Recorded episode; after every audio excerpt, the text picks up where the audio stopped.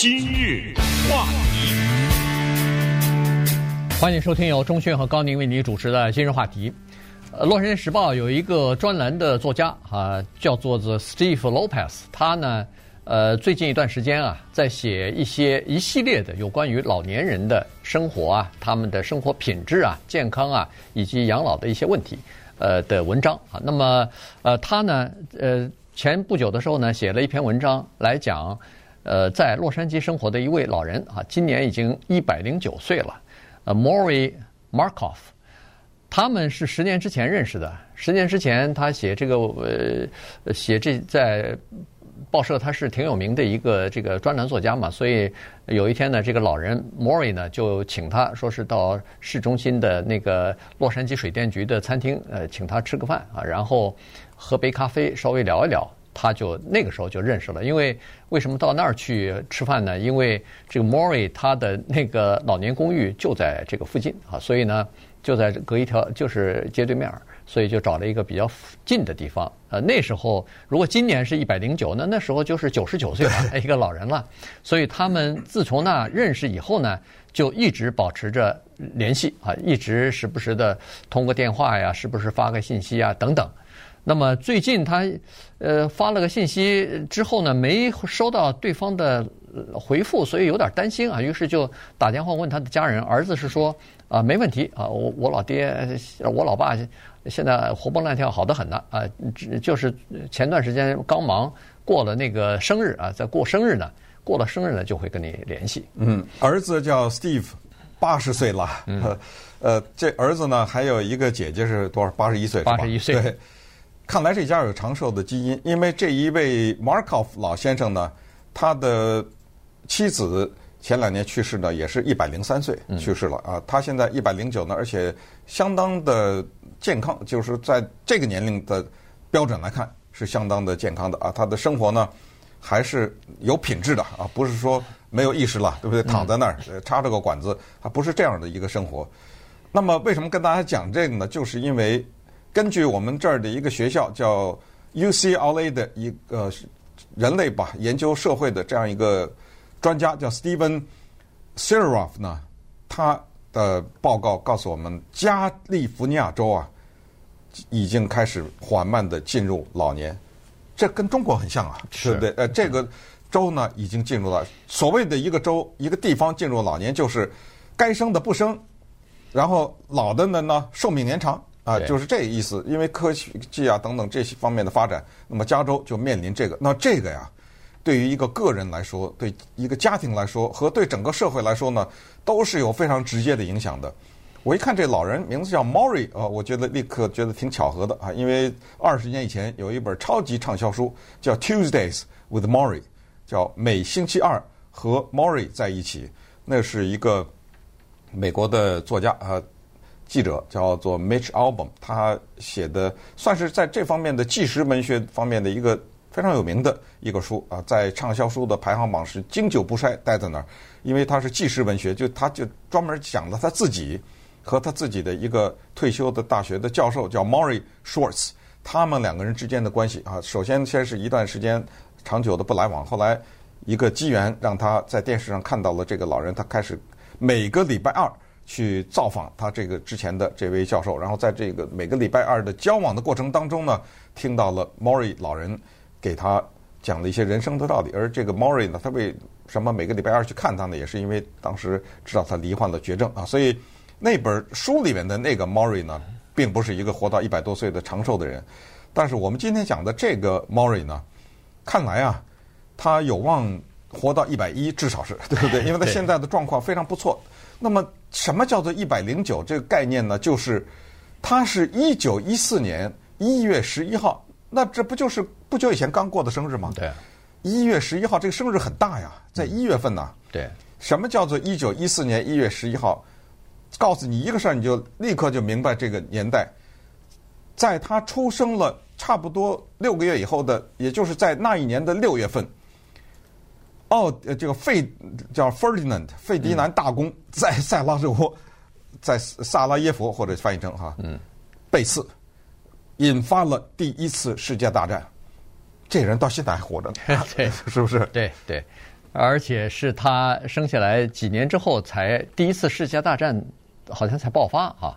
哎，他是一九一四年啊，对啊，就是马上啊，一月份呢，这六月份费迪南大公才被刺杀嘛，就是说还第一次世界大战大战还没爆发呢，他经历了呃这这么多哈，对，呃恨不得是，哎呀，这个一百零九岁的这个年龄，你看你你可以想象出来他是经历了多少的事情啊。他呢是个纽约人，但是后来呢就呃在洛杉矶生活，就是一生活就多少年了，都在这儿。然后呢，他你看，呃，为什么说他的这个生活品质不一样呢？一般的活跃的老人啊，他就是这样子，就是说他老有事情做哈，老是在忙着一些事情。你比如说，他大概在一百岁的时候。他办了一场自己的艺术展。嗯，他收集什么东西呢？因为他是一个呃机械师啊，就是做那个机械啊，做那个修理啊，就比如说家用电器的修理啊什么的。他长期是工作的时候是从事这方面的服务的，所以他对金属啊有一种特别的爱好。于是用一些废的金属啊，他做成艺术品。或者是收集，哎，看到这个人家做的这个挺不错的，他就收集起来。于是，在一百岁的时候呢，他办了一个叫做“废金属艺术品”的展览。呃，你看这是一回事儿吧？然后在一百零三岁的时候，好像是。是。啊，一百零三，哎，写回忆录了，出了本书，出了本书啊，叫《Keep Breathing》。嗯，这这书的名字很有意思哈，就我这气还在喘着呢，这气就。是尚未气绝，呃，保持呼吸或者什么，就是呃，你一听就是这是一个老年人的 这这种书啊，大概我是没看啊，这这本书，反正他是一百呃一百零三岁的时候写的这个回忆录，然后从那以后，他基本上每天。都会把一些自己的想法写下来，然后他有一个博客，这是呃非常就是保持着 active、保持的活跃的这么一个博客啊。是，然后呢，他儿子也是，他不知道是不是每星期二，反正每星期他的那个 Steve 儿子去看他一次。去的时候一个任务就是把他的那个手稿拿来，拿来以后呢，他儿子在电脑上。呃，把它打出来以后，放到他的那个博客上去。所以你就看这个老人的思想是非常活跃的。每天他的例行公事就是早晨起来要看《洛杉矶时报》的，然后晚上要看电视新闻的。对什么乌克兰战争啊，对什么这些东西都还保持着关注呢。你知道这个在告诉我们的听众观众一个什么信息吗？那今日话题必须得听啊，是吧？为什么？因为这个倒也不完全是开玩笑，就是一个人的大脑呢，要处于一个活跃的状态。我可能腿脚不灵了，啊、呃，我可能耳背了，我可能眼花了，但是呢，这大脑要保持灵活呀、啊。也许因为咱不懂嘛哈，这个也许呢是支撑着一个人生命的一个因素，嗯，对不对？但是这个大脑的灵活不是说到八十岁、九十岁才开始啊，你就得趁着。年轻的时候就一直得关心这这些事儿，对不对啊？不能是，嗯，就是吃饭睡觉看电视，这这这不不行，就是总总是得处在一个活跃的。你看他一百零三岁写回忆录出版，那就说明他在这些过程中他积累啊、手稿啊。就你看看他现在一百零九还在写博客呢，对不对？这个大脑一直处在一个活跃的状态中。那么稍等一会儿，咱们再看看另外的一方面，就是要让一个人长寿。他背后的花费。今日话题，欢迎继续收听由中讯和高宁为您主持的《今日话题》。这段时间跟大家聊一下这个在洛杉矶的一位老人哈，Maury Markoff 啊，一百零九岁的老人啊，他现在的这个生活情况，因为我们逐渐的要进入到一个老年人的社会啊，老年人越来越多，现在这个科技的发展啊，医药的进步啊。所以这个人的寿命是越来越长了。所以在讨论这个问题的时候呢，实际上有许多的学术界的人士，包括什么心理界啊、老年界啊，呃，这些人士，你你像那个 UCLA 的呃心理学家啊，刚才说的 Steven 呃 Seidroff，他呃就研究这方面东这这方面的东西啊，他就认为说，实际上现在不要光提呃这个延长寿命。他说，应该提的是延长延长健康的寿命啊。所谓的健康的寿命，就是说一个人他每个人的这个呃对死亡或者对生命的这个哲学是不一样的。有的人认为说，我只要能够活着，我就要坚持一直活下去。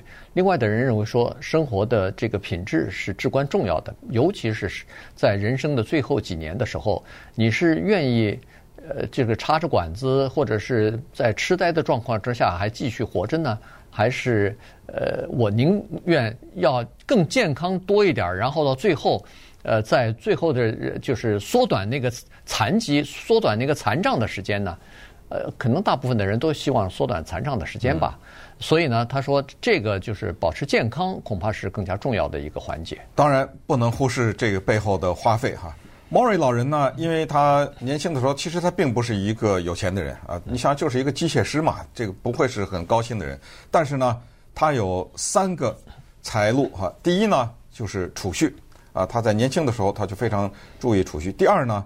他还挺会研究投资的，嗯，哎，所以投资投资呢，因为年头久了，他早先那个可口可乐第一批上市，他就买了，没有，这是开玩笑的。你像他一百零九岁，他如果他二十来岁的时候，他买一些股票，那得多少钱呢？对不对？那咱当然这个咱就不知道了哈。我们只知道的就是他比较注重储蓄。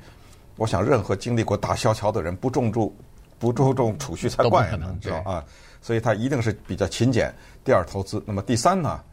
这个也挺重要的，就是他上面还有父母嘛，嗯，他有些遗产，就是父母留给他的一些钱，他也没有乱花，所以这三个钱加起来呢，就维持他现在的生活。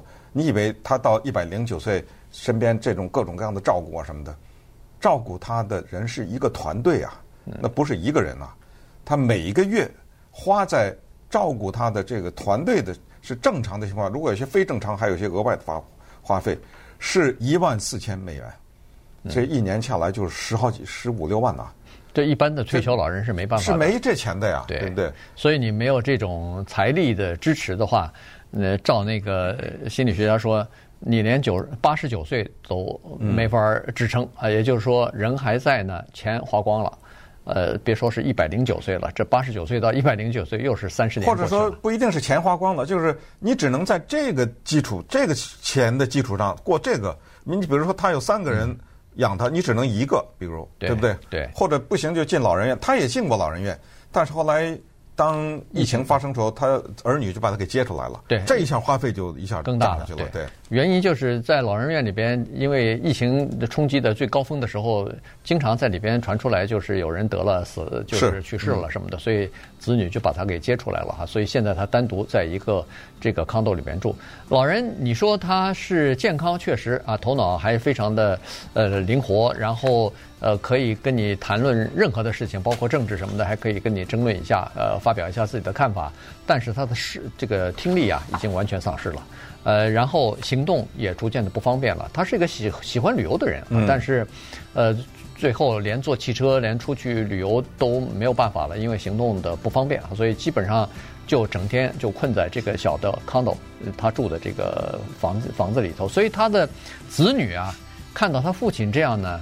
呃，问他们以后是想怎么样的呃保持自己的老年和养老呢？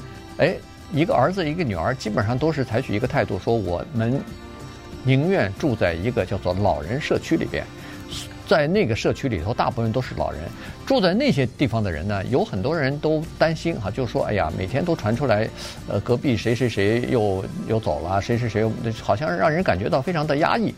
但是他们的这一儿就是这个老人的 Mori 的一一儿一女啊，说是他们宁可像这种呃生活，他们愿意叫做呃提高自己的生活品质，相互之间呃在老人的这个社区里边，相互之间都可以你照顾我，我照顾你，呃而不是一天二十小时依赖某一个人。